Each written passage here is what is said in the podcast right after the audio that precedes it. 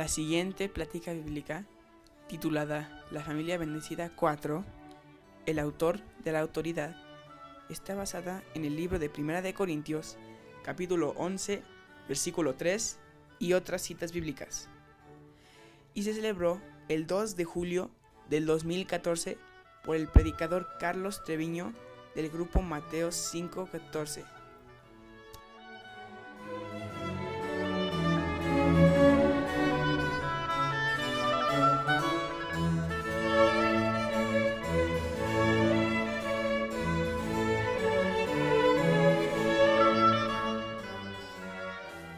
Hoy vamos a ver otra de las facetas de estos estudios de la familia bendecida. Llevamos creo que tres pequeños encapsulados que nos van dando el secreto de tener una familia bendecida. Yo creo que eso es lo que tú quieres. A final de cuentas, si tú preguntaras por todos lados qué es lo que tú quieres, de alguna manera todos te dirán yo quiero ser feliz mientras estoy aquí en la tierra. Yo no creo que haya una persona que te digo, yo deseo de todo mi corazón ser infeliz, destruirme. No lo creo. Y dentro de eso, pues, la verdad, la más grande bendición es la familia. Si eres hijo, pues con tus padres, si eres padres, con tus hijos, la familia extendida de los tíos y los abuelos y tú buscas tener el secreto de tener una familia bendecida. Y hemos visto la visión, el fundamento. Y la semana pasada vimos las prioridades. Y esta, en esta ocasión vamos a ver otro peldaño muy importante para que tú tengas una familia bendecida y se llama la autoridad. La autoridad. La autoridad. ¿Quién es el autor de la autoridad? ¿Y por qué es de mucha importancia que la autoridad esté bien fundada, bien solidificada en mi casa. Y la palabra de Dios nos dice con gran claridad acerca de la autoridad. Vamos a abrir nuestras Biblias en Primera de Corintios, capítulo 11, versículo versículo 3. Todo varón y el varón es la cabeza de la mujer y Dios la cabeza de Cristo. Y este tema de la autoridad podría sonarte no tan importante, no tan controversial como otros temas, pero en realidad es muy importante, porque nosotros traemos inherente en nuestra sangre la rebeldía. Yo quiero hacer lo que yo quiero hacer, cuando yo lo quiero hacer, de la manera que yo lo quiero hacer. Y tú te fijas en el bebé que tiene un año y medio y ya te está diciendo, yo puedo mamá, gracias. Y te avienta porque él sabe todo. Y eso se va engrandeciendo con el tiempo y llegamos al matrimonio y es uno de los problemas fuertes que tenemos la rebeldía. Necesito, necesito autoridad. Todos necesitamos y tenemos autoridad. La aceptemos, la aceptemos o no. Este versículo de 1 Corintios, capítulo 11, versículo 3, nos dice claramente que el autor de la, autoridad es Dios. Y luego tiene una cadena descendente de organizacional para que tengamos orden. Y lo dice otra vez aquí, 1 Corintios 11:3, el varón, Cristo es la cabeza de todo varón. El varón es la cabeza de la mujer y Dios es la cabeza de Cristo. Entonces tenemos a, Dios arriba, se somete Cristo a Dios, se somete el varón a Cristo, se somete la mujer al varón, se someten los hijos a la mujer. Vemos cómo está el, el diagrama. Inmediatamente tú me dirías, bueno, espérame, ¿cómo que Cristo se somete a Dios? Pues Cristo es Dios, ¿no? Efectivamente. Primera de Juan, capítulo 10, versículo 30, no lo busques, dice, yo y el Padre uno somos. Cristo es Dios. Pero Cristo, enseñándonos lo que es la autoridad, Cristo, enseñándonos lo que es la obediencia, se somete al Padre como segunda persona de la, de la deidad. Hebreos capítulo 5, versículos 7 y 8. Hebreos capítulo 5, 7 y 8.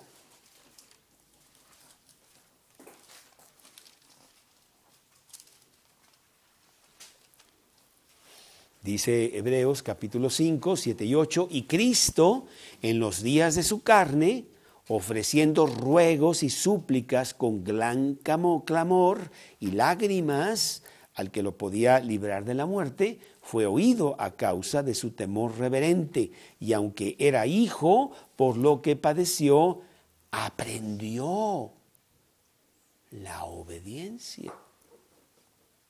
Bueno, eso es lo que nosotros queremos aprender Queremos aprender a obedecer. A todas las edades, en muchas circunstancias. La persona más feliz de la tierra es la persona obediente. La persona desobediente, ¿cuántos problemas tiene en la vida? Entonces, la obediencia es básica en el funcionamiento del ser humano. Y obviamente para tener una familia bendecida, tú necesitas tener este ingrediente bien puesto en tu casa. Entonces la autoridad no fue inventada por el hombre, un machista que dijo aquí mando yo y todos se me someten si no saco el látigo, para nada, sino que viene directamente de Dios en donde Él es la autoridad última y nos da una cadena de comando que Él mismo ha establecido para tener la bendición de Dios sobre la familia. Queremos asegurarnos que esté bien fincada en la casa. Y todos podemos ayudar, los hijos, la, la, madre, el padre, todos quieren ayudar para que, oye, tenemos que tener este ingrediente bien puesto porque si no nuestra casa no va a funcionar bien. Inclusive todos los problemas que nos vienen a nuestra vida vienen por ser desobediente. Y nuestro peor problema es que somos desobedientes a Dios. No le hacemos caso y después finalmente venimos todos rotos a aceptar a Cristo en nuestro corazón y a cambiar de vida y decir, lo he hecho todo mal, quiero empezar de nuevo. Ahora sí voy a obedecer, sí te lo prometo. Mira, ya no me voy a preguntar por qué, ni voy a ser rebelde y decir, no, eso yo no lo hago. Sencillamente yo voy a obedecer. Me he metido en tantos líos por tener esa actitud contraria. Maravilloso que tengamos esa actitud. Y cuando venimos a Cristo, eso es precisamente lo que estamos haciendo. Me voy a someter a lo que diga Dios. ¿Y sabes qué? Me voy a someter aunque no esté de acuerdo. Me voy a someter aunque no lo entienda.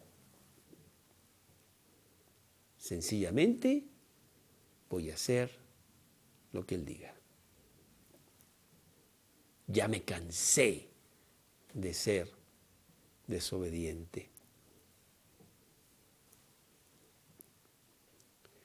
Las consecuencias de la desobediencia son terribles, ¿eh? Y si no, nada más asómate a lo que está pasando, pasando ahí afuera. Divorcios, odios, rencillas, mentira, todo porque no he sido obediente. ¿Quieres ver algunas consecuencias ya globales de la desobediencia? Deuteronomio 28, del 15 al 19. Deuteronomio 28, en donde Dios sí conoce el tema muy bien y nos conoce a nosotros muy bien y dice, yo quiero que tú obedezcas. Deuteronomio 28,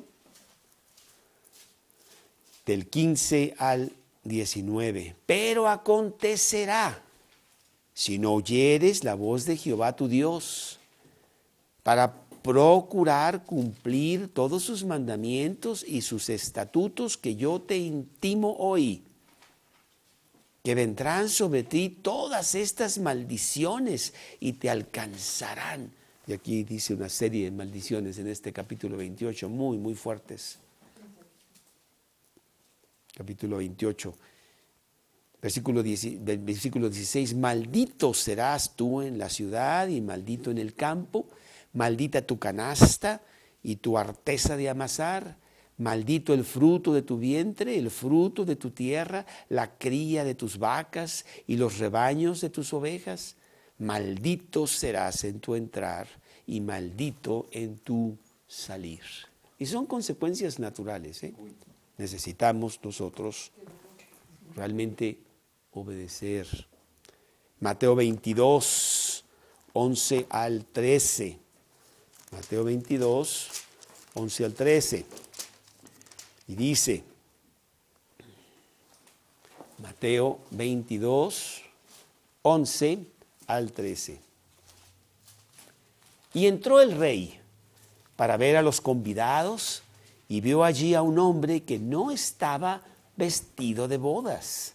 Y le dijo, amigo, ¿cómo entraste aquí sin estar vestido de bodas? Mas él enmudeció. Entonces el rey dijo a los que le servían, atadle de pies y manos y echadle en las tinieblas de afuera. Allí será el lloro y el crujir de dientes. Se acostumbraba que el, que invitaba daba los vestidos de boda. Y este señor no se puso el vestido de boda, no quiso. Yo la hago diferente. Y desobedeció. ¿Mm? Vino el diluvio universal. ¿Por qué vino el diluvio universal? Porque el hombre desobedeció. Y en la misericordia de Dios para las siguientes generaciones tuvo que deshacerse de todos, menos de Noé y de sus hijos. Génesis 6.3. Génesis 6, 3. Y dijo Dios, no contenderá mi espíritu con el hombre para siempre, porque ciertamente él es carne, mas serán sus días 120 años. Te voy a dar 120 años para que cambies, y si no, va a haber destrucción. Y no, pues para nada y vino el diluvio. Porque el hombre quiso hacer las cosas diferente. Génesis 11, 6 y 7. Génesis 11, 6 y 7. El hombre en su orgullo dijo, nosotros vamos a hacer las cosas, no necesitamos a Dios. Dios dice que nos extendamos por toda la tierra y nos multipliquemos para que la tierra se llene. Pues no lo vamos a hacer. Vamos a permanecer todos juntos porque eso es lo que nosotros queremos. No nos importa la orden de Dios. Y Dios dice, mira lo que están haciendo. Están levantando una torre como símbolo de la grandeza del hombre. Capítulo 11, versículo 6. Y dijo Jehová, he aquí el pueblo es uno y todos estos tienen un solo lenguaje y han comenzado la obra y nada les hará desistir ahora de lo que han pensado hacer. Ahora pues, descendamos y confundamos ahí su lengua para que ninguno entienda el habla de su compañero. Y terminó la obra porque ya no se entendían. Uno hablaba alemán, el otro chino, el otro inglés, el otro ruso, el otro francés. ¿Qué locura? ¿Sabes qué? Ahí nos vemos. Me voy a juntar con los que hablan mi lenguaje, porque con ellos me entiendo, y los demás locos, pues hay que se vayan. Y entonces se extendió el hombre por la tierra, que es lo que Dios quería, pero no lo quisieron hacer ellos. La desobediencia nos trae muchos problemas. Segunda de Crónicas 36.15. Segunda de Crónicas 36.15. Este ya es con respecto específico de los judíos que también desobedecieron. Segunda de Crónicas 36.15 y 16. Y dice Segunda de Crónicas 36, 15 y 16. Y Jehová, el Dios de sus padres, envió constantemente palabra a ellos por medio de sus mensajeros, porque él tenía misericordia de su pueblo y de su habitación mas ellos hacían escarnio a los mensajeros de Dios y menospreciaban sus palabras, burlándose de sus profetas, hasta que subió la ira de Jehová contra su pueblo y no hubo ya remedio. Cientos de años esperó Dios. Y a los judíos les fue muy mal. Dispersión completa por todo el mundo que hasta nuestros días la estamos teniendo. Ellos desobedecieron desobedecemos y nos va mal. Veamos un versículo más que está en segunda de Pedro, capítulo 3, porque la desobediencia nos va a llevar a la destrucción de la tierra. Porque no hemos aprendido a obedecer.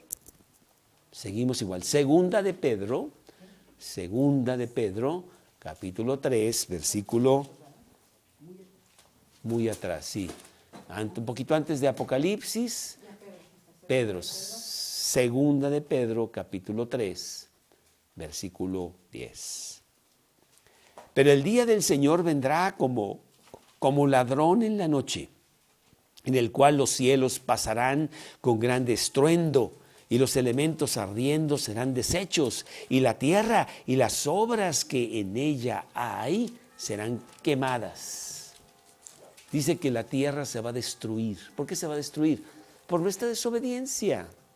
Porque no queremos atender lo que dice Dios. Ni tampoco atendemos lo que dice nuestras autoridades que Dios pone por encima de nosotros. Entonces, la autoridad es muy importante. Y si ya la llevamos al plano más pequeño, pero más importante de la familia, pues imagínate. Si no hay una autoridad bien fincada en la familia, esa familia no será bendecida. Y ya, ya lo vimos, Dios, Cristo, marido, la mujer, los hijos. Pero eso no es lo que estamos viendo estos días para nada. Por lo pronto, ¿quiénes son los que mandan en la casa? Los hijos mandan en la casa. Mamá, ¿qué pasó con mi camisa? Ya te dije que la quiero a las 8 de la mañana y más te vale que la tengas. Si no, sí, sí, mijita, sí, mijita, mañana sí estará ahí. Pero los traen de cabeza los hijos y que no te atrevas tú, porque tú dices, es que yo quiero que mi hijo me llegue a querer y que tengo, tengo no quiero enfrentarlo. Además dicen que toda esta autoridad autócrata les trae muchos males psicológicamente y pobrecitos acaban muy mal y no sé qué. Y entonces esos monstruos son los que rigen la casa. Y o aquí mando yo, dice la mujer. Claro, te vas con tus amigotes, ¿verdad? Y te vas a la chamba y aquí yo tengo que hacer todo y no sé qué. Gutierritos, por favor, alíñate. No sé si te acuerdas de Gutierritos pobrecito.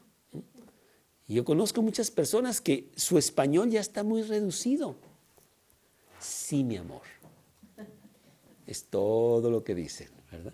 O la avientan a Lucas o no quieren problemas y lo que diga ella. Bueno, ese no es la autoridad establecida por Dios y por lo tanto no vas a tener las, las bendiciones que tú quieres para tu familia. Y tú eres un ingrediente muy importante, tú puedes influenciar para que esa autoridad sí se lleve a cabo. Si quiero empezar por decir que el hombre y la mujer son iguales para con Dios. Dios no tiene acepción de personas. Que no te cuenten que el hombre, como tiene autoridad sobre la mujer, es más importante o mayor en muchos aspectos que la mujer. No, Señor, no. Son los dos iguales para con Dios. Pero Dios estableció un orden, funciones dentro de ese barco que se llama la familia. Gálatas 3, 28.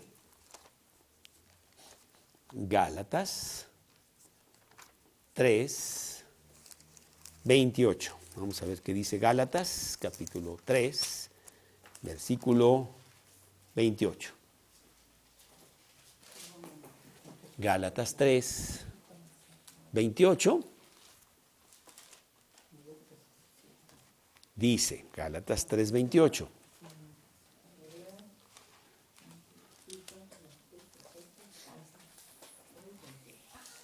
Gálatas 3:28, ya no hay judío ni griego, no hay esclavo ni libre, no hay varón ni mujer, porque todos vosotros sois uno en Cristo Jesús. Y hay muchos versículos que dicen para Dios no hay excepción de personas, ni cuánto tienes, ni qué tan alto eres, ni, ni si eres gordo ni flaco, este, mucha edad, poca edad, todos son iguales para con Dios. Entonces está, eso está bien establecido, pero Dios sí da un orden, un orden para la creación.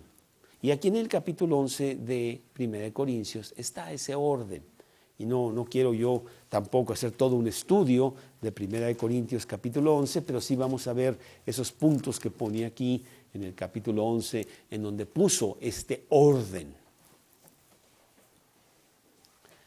Y vas a poner ahí número uno, Dios pone un modelo, el modelo de la deidad, que es el versículo 3, en donde dice que Dios es la cabeza de Cristo. Son iguales, pero hay un orden, hay un orden. Y Cristo se somete al Padre. ¿Mm? Y hay tantos versículos que dicen eso. Por ejemplo, Juan 5:30, en donde vemos a Cristo someterse al Padre. Juan 5:30, que dice, Juan 5:30, Juan 5, 30. No puedo hacer yo nada por mí mismo. Según oigo, así juzgo, y mi juicio es justo, porque no busco mi voluntad, sino la voluntad del que me envió, la del Padre.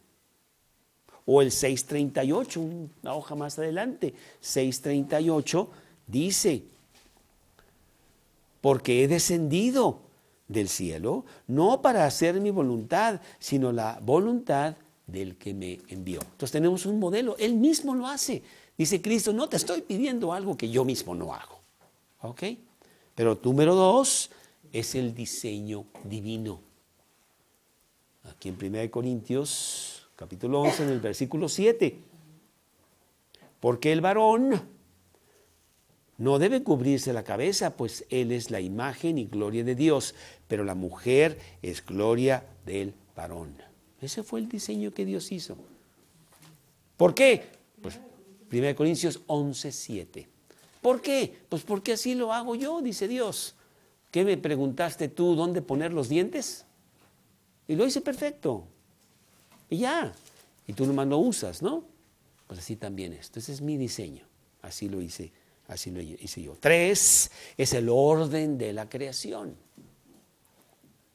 Es el orden de la creación en el versículo 8 de 1 Corintios 11. ¿Mm? Porque el varón no procede de la mujer, sino la mujer procede del varón.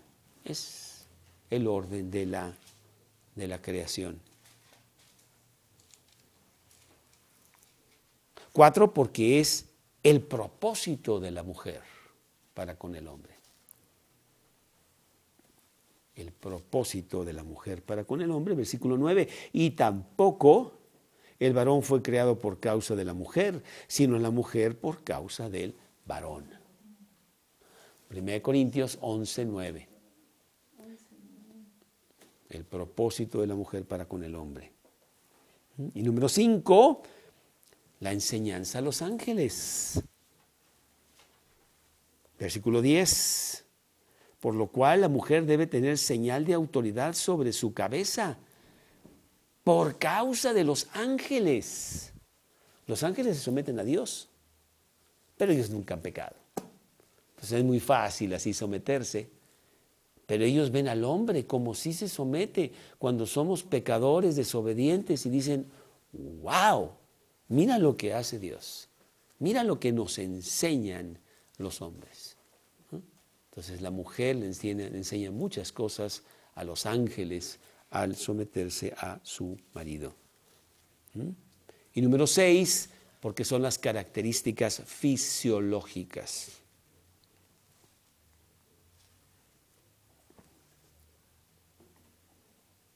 Versículo 13 al 15 ahí de 1 Corintios.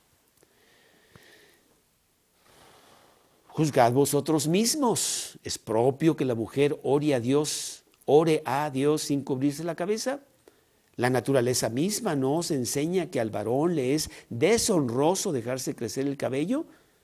Por el contrario, a la mujer dejarse crecer el cabello le es honroso, porque en lugar de velo le ha dado el cabello. Bueno, eso es lo que debe de ser. Vemos muchos niños que ya no saben si son mujer o hombre, pero bueno, no, no sé. Y muchas niñas que no saben si son mujer o hombre. Entonces Dios tiene un orden, tiene una lógica. Y aunque yo no la entienda mucho, yo digo, pues está bien Dios, pues así lo hiciste y yo lo acepto, está perfecto. Yo obedezco. Si tú quieres una familia bendecida, ese orden tiene que estar bien establecido en tu, en tu hogar. Y la Biblia no ha cambiado, ¿eh? No es que tú digas, bueno, estamos en el siglo XXI, y lo que pasa que, pues, bueno, fue en el siglo, en el siglo I, y este, la verdad, las cosas eran muy diferentes, pero ahora tú sabes que la mujer es muy emprendedora y tiene grandes fábricas y eh, pues, la liberación femenina y todo eso, y por favor, no, la Biblia no ha cambiado. El diseño de Dios no ha cambiado. Esas mujeres feministas que están peleando por todo esto son mujeres realmente muy frustradas, que cómo les gustaría tener un hombre como con que lo que realmente fuera su compañero pero no pueden porque pues ellas mismas los alejan, ¿no? No, yo quiero, yo soy mujer, así nací, pues voy a ser mujer y voy a estar orgullosa de serlo. Ah, yo soy hombre, está bien, por lo que tú quieras, no entiendo muy bien, pero a mí me hicieron hombre, quiero ser hombre. Y la otra, quiero ser mujer. Y hay una distinción muy, muy, muy marcada, ¿eh? El hombre no es mujer y la mujer no es hombre, aunque dicen por ahí que no es cierto. Y hasta se visten diferente. ¿eh? La mujer la ves guapa, con su pelo largo, atractiva, con sus aretes, no sé qué, y al hombre ves masculino, varonil, fuerte. Y dices, mira qué bonito. Y no a los dos que dices, bueno, ¿cuál es cuál? Eh? la verdad, ya no, no, estamos muy confundidos en estos tiempos. Un hombre que se somete a Cristo y acepta su lugar y rige su hogar, es una poderosa fuerza en el mundo. Él es una bendición un confort para la mujer que acepta y entiende también su obligación. Y luego ambos gobiernas, gobiernan bien a sus hijos. Y todo cuadra.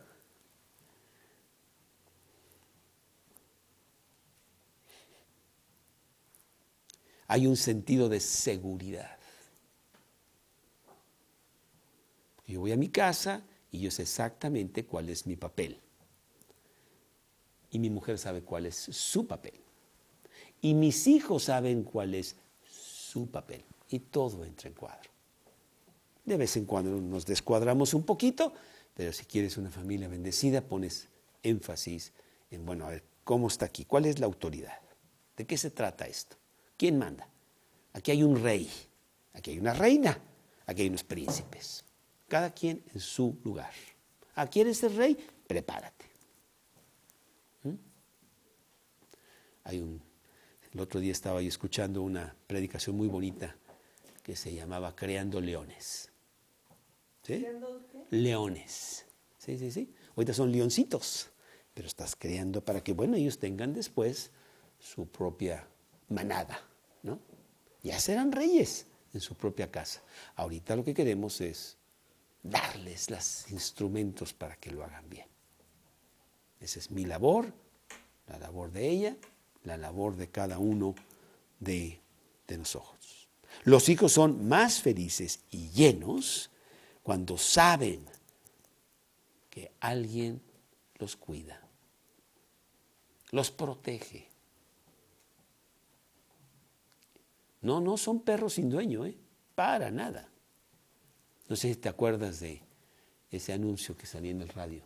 Son las 10 de la noche. ¿Dónde están tus hijos?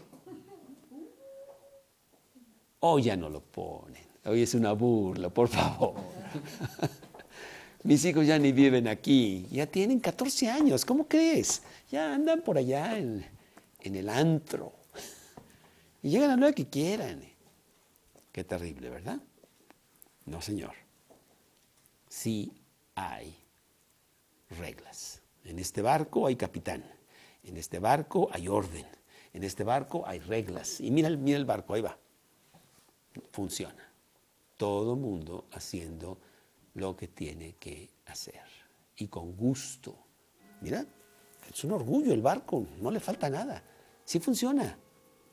En lugar de un barco todo está talado porque cada quien hace lo que bien le parece. Las mujeres están más relajadas, en paz, porque ellas saben que sus maridos están a cargo del peso de las decisiones, de la provisión, de la dirección de la familia. Se siente segura, los hijos seguros, se siente ella también segura. El marido, el marido también está seguro porque lleva la carga de autoridad con gozo y con paz, porque él sabe que Jesús está atrás, proveyendo para su protección y seguridad a través de la palabra de Dios, a través de la oración, a través del grupo cristiano en donde está, en donde pueda recibir consejo. hay seguridad. No sé, yo a veces viajo en otros países y ahí dice 50 kilómetros por hora. Ya sabes, güero. Yo, yo quiero a 70. Muy bien. Mi esposa eso le pasó. Y recibimos una cartita con una multa de Alemania porque iba a 65 y se ve la foto de ella ahí. Y la hora y todo y todo y todo. ¡Sas! Aquí me decía mi esposa, oye, ¿cuál es el límite de velocidad? Dice 80, pero aquí todo el mundo va a 120. Va a 10. O a, o a lo que quieras. Cada quien hace bien lo que... Pero no hay seguridad. Qué bueno es tener seguridad, tener orden. Ese orden lo quiero en mi casa. Primera de Timoteo, capítulo 3, versículo 4 y 5. Primera de Timoteo 3, 4 y 5.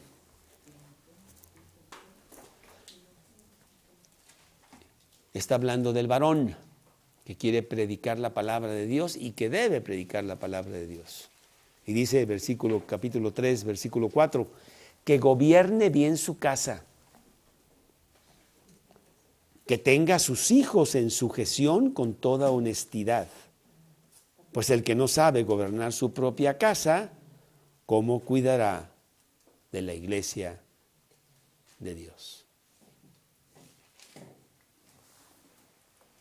Tenemos un caso específico de esta señora que está acongojada porque su hija de 14 años ya fue con su mami. Su mami nunca está, está trabajando. Entonces la niña pues anda ahí pajareando. Pero bueno, yo creo que los sábados han de platicar o no sé cuándo. Mami, fíjate que hay una niña que está en el salón que me gusta mucho. A mí ya no me gustan los niños. Confundidos, es que no hay orden, es que no hay autoridad, es que no hay seguridad, es que no hay atención. Como a la hora que quiero, no hay nadie en la casa, no hay comida, no hay cena, no hay ni alimento en el refrigerador. No hay quien me diga, prendo la televisión, la apago, me apuesto a la hora que yo quiero, tengo las amigas que quiero y voy a donde quiero y nadie me dice nada. Pues claro que vas a tener una serie de consecuencias y vas a ser contaminado por las últimas modas del mundo y después pues trae mucha destrucción a tu vida. No, no, no. Ahí hay un padre que está en su casa. Ahí hay una madre que está en su casa. Ahí hay unos hijos que están cumpliendo lo que los padres dicen. Todos en armonía. Hoy tenían, iban a ir a, un museo porque está el primo aquí. Hay que terminar la tarea. Si no, no vas. Digo, no, no, va a terminar luego, luego. Y me la traes. Es el pasaporte de salida. Ya la trajo. Váyanse. Qué bueno. Y yo creo que ellos sí están contentos de que alguien lo supervisa. ¿Ya te bañaste hoy? Llevas dos semanas sin bañarte, güero. ¿Qué pasó? Además con la misma camisa. Tienes otras. Van a decir que nomás tienes una. Y ahí vamos formando hábitos. Qué maravilloso tener esa familia bendecida. Gracias Dios que me diste unos padres que realmente se preocupan por mí. Y quieren darme armas para la vida porque más adelante ya no van a estar. Y al mundo le importa muy poco si te bañes o no. Muy poco si llegas puntualmente, nomás te corre. Muy poco si cumples tu palabra. nomás destrucción tuya. El mundo no le importa. ¿Dónde adquiero eso? En mi casa. Ayer decía eh, una niña que no quiero que se vea aquí, pero decía, no, a nadie me importa si estuve o no. dije, eso no es cierto. Sí, es cierto, no es cierto. Claro, claro que no es cierto. Estaban acongojados, ¿dónde está? ¿Qué está haciendo? Ya es grande que vaya y que haga cosas, pero de todas maneras nos preocupa, es nuestra hija. Estamos detrás de ella. Ella tiene quien la quiera. Eso da mucha seguridad. Esa es la familia, familia bendecida. Efesios capítulo 5, 21 al 25, que ya aquí, pues ya los vimos varias veces, ya casi los tenemos memorizados. Efesios 5, 22 al 25. Las casadas estén sujetas a sus propios maridos ¿Cómo? Al Señor. Porque el marido es cabeza de la mujer, como Cristo es cabeza de la iglesia, la cual es su cuerpo y él es su Salvador. Así que, como la iglesia está sujeta a Cristo, así también las casadas lo estén a sus maridos en todo. Maridos, amad a vuestras mujeres, así como Cristo amó a la iglesia y se entregó a sí mismo por ella. Aquí están estos comandos de autoridad. Y no es cierto ¿eh? que tú digas que viene la mujer y dice, yo sumisión, yo pura nada. No, qué sé qué. No es, no es cierto. Ellas añoran tener un hombre un verdadero hombre en quien apoyarse. Así las hizo Dios. Inclusive empujan al marido, oye, ponte firme porque yo me voy a apoyar, no quiero caerme. Para eso nos casamos, tú eres el sostén aquí y yo soy tu ayuda idónea. Y entre los dos sacamos a los hijos y ellos que obedezcan y que aprendan diligencia, disciplina, puntualidad, determinación, honestidad, todas estas cosas. Que sean hombres de verdad cuando finalmente salgan de la casa. Todas estas cosas. ¿Mm? Bueno, específicamente con respecto a los hijos, Efesios 6.1, hijos, obedeced en el Señor a vuestros padres.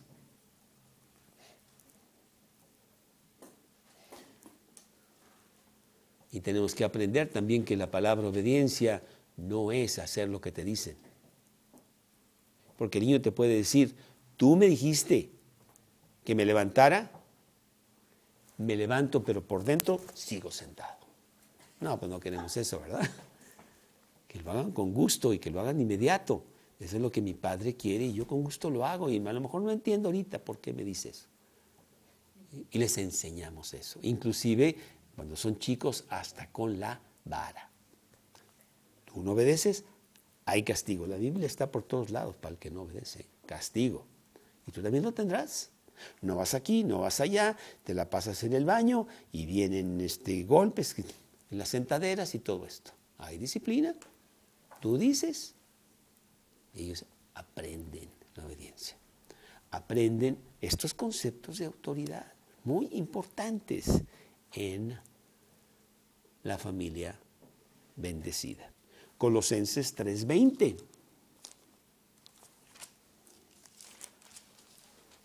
Colosenses 3:20. Hijos, obedeced a vuestros padres en todo, porque esto agrada, agrada al Señor.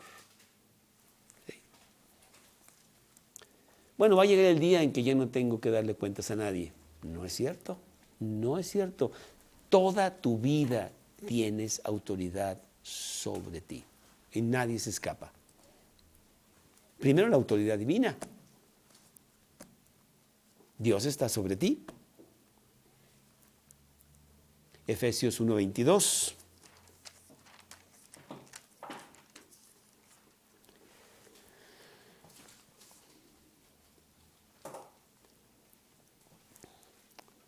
Está hablando de Cristo. Está hablando de Dios. Y sometió todas las cosas bajo sus pies, bajo los pies de Cristo. Y lo dio por cabeza sobre todas las cosas a la iglesia. Cristo está arriba del varón. ¿Tenemos autoridad civil? ¿A poco puede ser lo que te dé la gana? No, aquí hay autoridades que ponen un poco de orden en esta ciudad. Pues imagínate que cada quien hiciera lo que quisiera. Romanos 13, 1 y 2. Romanos 13, 1, 1 y 2.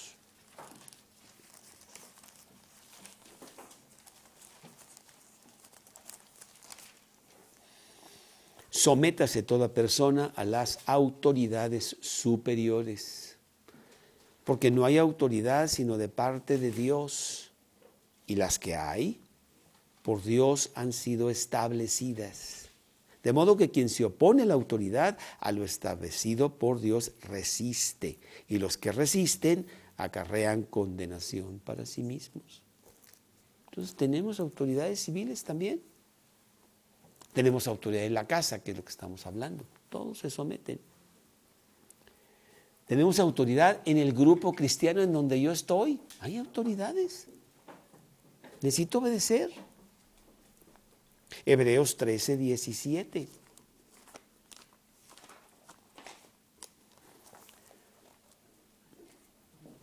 Hebreos 13, 17.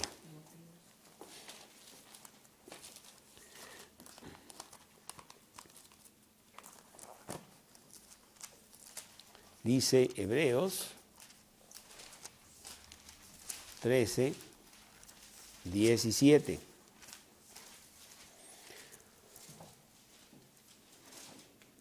Obedeced a vuestros pastores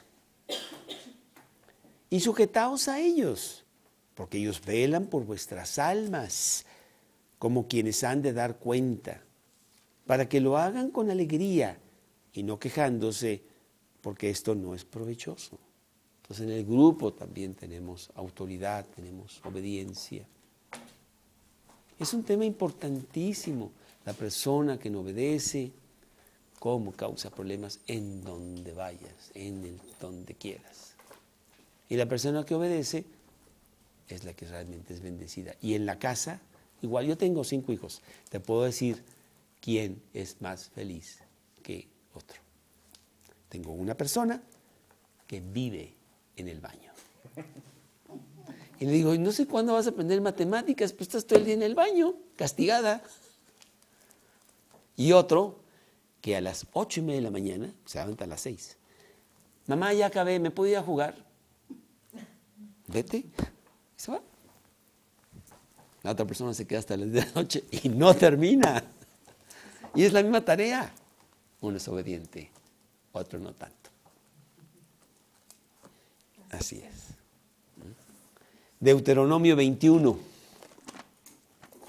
Deuteronomio 21.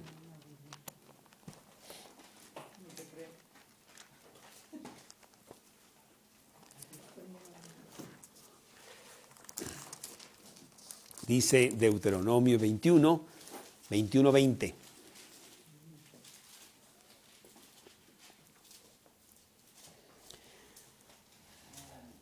Deuteronomio 21, 20. Y dirán a los ancianos de la ciudad, este nuestro hijo es contumaz y rebelde, no obedece a nuestra voz, es glotón y borracho. Entonces todos los hombres de su ciudad lo apedrearán y morirá. Y así quitarás el mal de en medio de ti y todo Israel oirá y temerá. Está, grueso, ¿no? Está, grueso. Es que la desobediencia es algo realmente que nos trae muchas consecuencias. Parece que no, pero trae muchas consecuencias terribles. Entonces tenemos que hacer que realmente haya autoridad. Y debo de empezar en mi propia casa. ¿Mm? Mi mujer me ayuda. Carlos, toma tu posición, me lo quieres echar a mí, no, no. Tú tomas la decisión y ahí me cuentas. Adiós. yo pensé que mejor le iba a tomar ella. No, me ayuda. Y luego con tomada dice, pues yo me someto, está bien, pues es bronca tuya. Y si nos va mal, pues es bronca tuya. y a los hijos, es un equipo. Y el barco marcha bien. Como dice la cancioncita, con Cristo en el barco, todo marcha mejor. ¿Mm? Pues Padre, Dios te ha nombrado a ti reinante benévolo en tu hogar. Y Madre, Dios te ha nombrado a ti como segundo en reinar en casa. Los padres deben tomar pues su lugar en lo que Dios les ordenó y regir su hogar en el temor de Dios. Hijos, obedeced a vuestros padres en todo tienes dos alternativas. O obedeces o obedeces. ¿Cuál te gusta? Y ya. Y es nuestra responsabilidad establecer las reglas y estándares de comportamiento en casa y ponerlos en práctica fielmente. Los padres son la palabra final de dónde van los hijos, qué deben vestir, quiénes son sus amigos, qué deben comer, cómo deben de comportarse.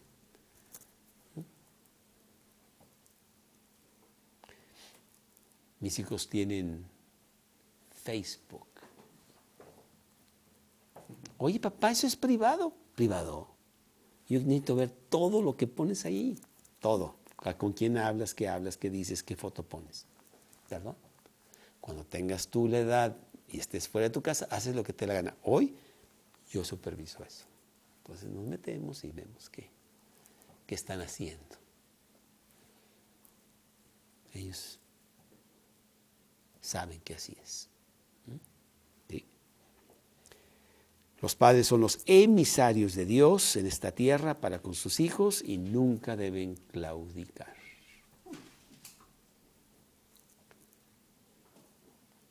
Ayer precisamente estaba yo en el club y llegó una persona y nos estaba contando que qué bueno que su hijo no se casó. Vivió cuatro años con la novia. Y bueno, pues qué bueno que no se casó y que no tuvieron hijos porque ya se pelearon y ya se fueron.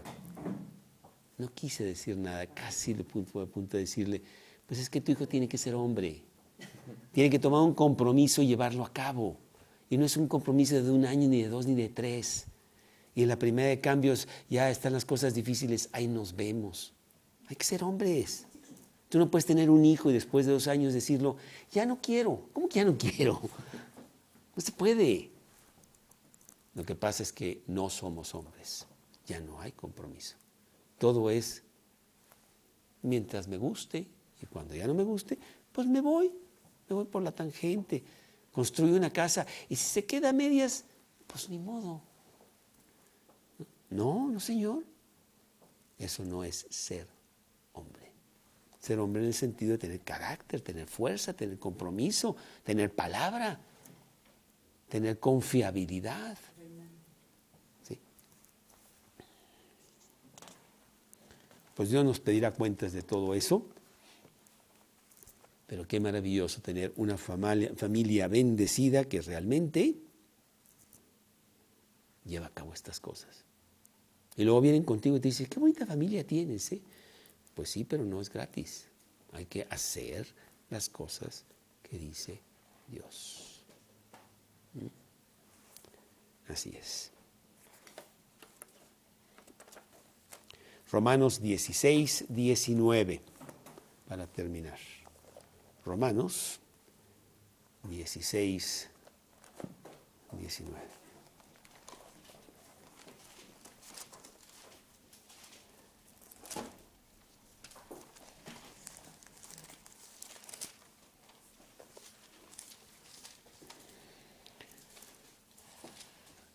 Está Pablo escribiendo a los romanos, en Romanos 16, 19, y dice, porque vuestra obediencia ha venido a ser notoria a todos, así que me gozo de vosotros, pero quiero que seáis sabios para el bien e ingenuos para el mal. Pablo estaba muy contento porque tenía gente obediente. El 17, un poquito antes, inclusive les está dando un consejo. Mas os ruego, hermanos, que os fijéis en los que causan divisiones y tropiezos en contra de la doctrina que vosotros habéis aprendido y que os apartéis de ellos. Que os apartéis de ellos. Sí, rompen todo. No, tenemos que estar unidos en esta obediencia, en esta autoridad. Así es que este estudio el autor de la autoridad y la importancia de la autoridad, con la palabra obediencia en el centro, es importantísimo para una familia bendecida.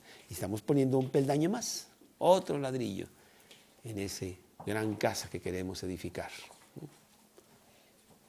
Será maravilloso que pasen los años ya con tus nietos y con tus bisnietos y que ellos estén haciendo lo mismo o mejor todavía en medio de este mundo loco que va para atrás. Es al revés, van para el otro lado, en donde ya la familia es, es un chiste, es un mal chiste. Eh, ya el matrimonio es algo obsoleto del siglo XII eh, y las cosas están muy mal. Y en medio de todo ese caos, ahí está una familia, una familia bendecida, otra familia bendecida por allá. Oye, ustedes están medio locos, ¿verdad? Sí. Locos para ti, cuerdos para Dios. Así es, que lo dice 1 Corintios. Porque eso le decían a Pablo que estaba loco. Ayer estaba dando un estudio con una persona ahí en la mañana y me dice, Carlos, no te lo quiero decir, pero fíjate que todos ahí en el equipo dicen que por qué estoy contigo. Que tú estás loco. Que para qué me junto contigo que yo también me voy a volver loco. Eso me dijeron. Le dije, pues eso es lo normal. Eso es lo normal. El que atiende el manicomio sabe que todos los locos dicen que está loco. Pues sí, así es. ¿Ah? Y además dice la Biblia eso, todos los, que, todos los que quieren vivir piadosamente padecerán persecución. Nosotros somos diferentes, nosotros somos los que vamos contra la corriente. Alguien tiene que hacerlo, alguien tiene que estar despertando gente. Y si despertamos a uno o a dos, pues ya vamos de gane. ¿Mm? Porque las cosas realmente sí están muy mal. Pues que tú tengas una gran familia bendecida. La semana entrante vamos a hablar de otro peldaño de la familia bendecida, la valentía de las convicciones. El ser valiente para tener convicciones muy firmes que pues van en contra de lo que dice el mundo, pero no nos importa. Señor, te damos muchas gracias por tener toda esta enseñanza tan maravillosa que emana de ti y que viene de los siglos. Tú no cambias. Y que en este siglo XXI es tan efectiva, tan importante, tan útil, tan práctica, como lo ha sido siempre. Y te pedimos, Señor, que esa rija nuestra vida, tus enseñanzas, tus mandatos y que que el mundo lo vea y que sea atraído a venir a Cristo, que es la, la única solución. Te pido por las personas que no pudieron llegar esta mañana, que puedan escuchar este mensaje y seguir viniendo porque necesitamos aprender todas estas cosas en medio de un mundo que nos engaña, nos dice todo mal y que podamos nosotros hablar de Cristo a otras personas, principalmente a nuestras propias familias. Te lo pedimos en el nombre de Cristo Jesús. Amén.